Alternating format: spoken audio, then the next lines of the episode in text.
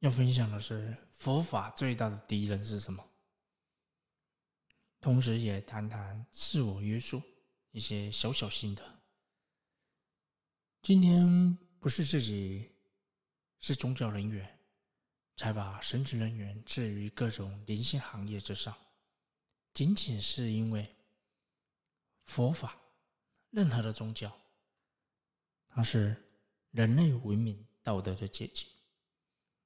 因为它不是一个马上执行的一种规范，它是经由老祖宗这几千年来不断的在生活中归纳总结而形成的一种对于精神世界的秩序、自己内心心灵的稳定，让自己生活。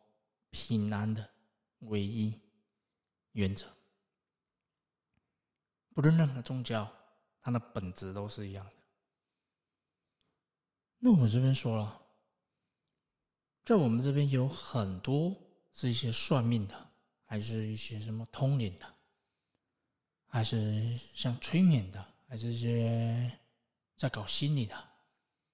那不管是什么超现实心理学。还是什么有的没有，反正这些灵性行业一定会自创出很多的词，不管他自创出什么词，最终他还是在心灵、精神的这个世界在做运作，就是一个工具。这些工具，他想要了解未来，或者想要了解生命。的指示，或者是宇宙间运行的能量的轨迹，找到天机，探索前世今生，就是为了消除个人的不安定感、彷徨的，在减少这个彷徨的一个方式。那西方的可能是一些心理治疗类的。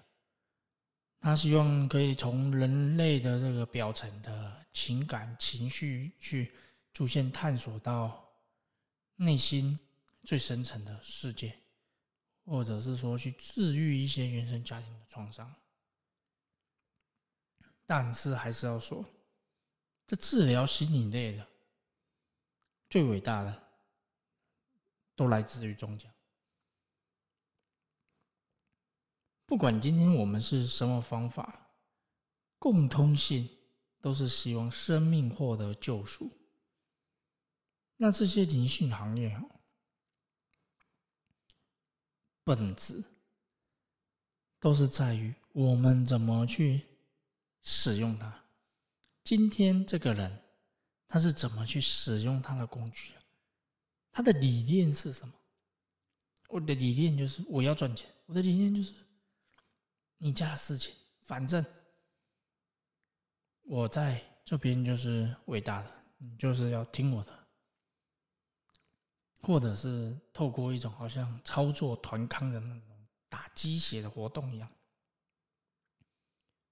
缺少对生命整体的看法，缺少对灵魂深度的探索，缺少对世界。真实的觉察。那相对的，对于一个神职人员自身的道德、社会责任、社会观察的要求标准，都是非常之高标准的。因为你只有能够说佛的话。了解佛的想法，做佛在做的事情，那你将成为人生在世的唯一真佛。那这也是在连接物质和非物质之间无法证明的一个媒介，因为我们就是一个媒介。那我们今天在做这些媒介，就是为了让人们。能够离苦得乐。那这些在做这些离苦得乐的这个过程，它一定会牵扯到很多事情。那在人类社会中不断存在的。不断在塑造道德价值观的，不断在我们眼前的，我们唯一接触到的就是政治的传播。政治，他们将自己从一个管理人员提升到教育人们的心智的这种角色。那提升这种教育的角色，但是却缺乏教育本质的内涵。因为每一个人从小到大追求的是一个均衡，追求的是一个平衡。你今天小时候都不能喝茶，都不能出去玩，那你长大了，你有很可能就会四处旅游，你就会喝很多的茶。因为你想要弥补童年的缺乏，这是一个例子。那所以说，每一个人在他在不管什么年龄，都会出现这种 追求均衡的一个状态。那政治哦，他将每一个人的欲望放纵，去把它合法化，合法化。那在这个合法化的过程，它就会让一个人失去均衡的一个状态，它就会让一个人堕落，而且塑造的价值观会影响每一个人对于事物的看法，来建立自己政治的正当性。自己说的是对的，当认为自己说的是对的时候，就容易去解释，不管在任何的行业，就解释出。营造这种政治权威的一个正当性、合法性，这也是政治在操纵的。那目前西方的政治，由于它是一个比较低层次的文明，因为他们的文化普遍比较低，他们的历史太短，他没办法去提炼出让一个社会。平衡的规范，所以说，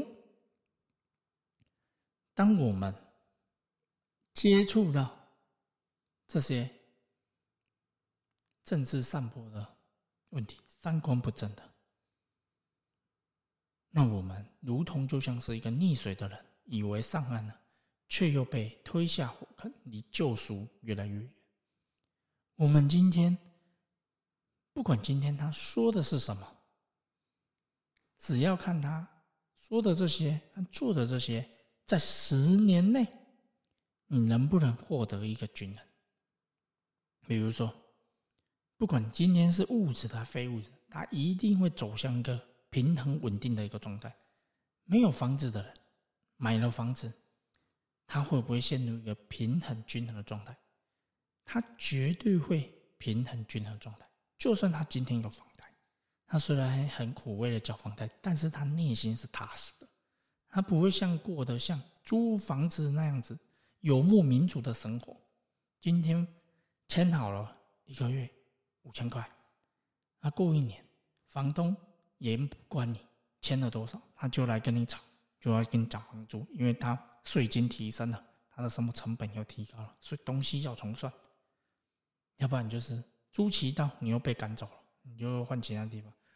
还是说家里漏水，房东也不修。任何东西它一定会回归这个均衡，所以佛法它最大的敌人其实是政治，因为政治一直想把这种神权、把这种宗教去把它剥离人的内心，剥离人类生活的社会。这个是历史，从几千年前到现在，都是这样子在互相产生自然互相抵消的一个过程哦。那反正今天如果是作为一个神职人员，你唯一依归的就是自己的经典，因为这是文明的结晶，这是真正的救赎之道。你每一个都可以找到人类生活秩序的一个平衡点，就是已经提炼到哦，你已经觉得呢，就是一种智慧之神，一种膜拜的一种境界。那我们今天大概就稍微分享一下，谢谢。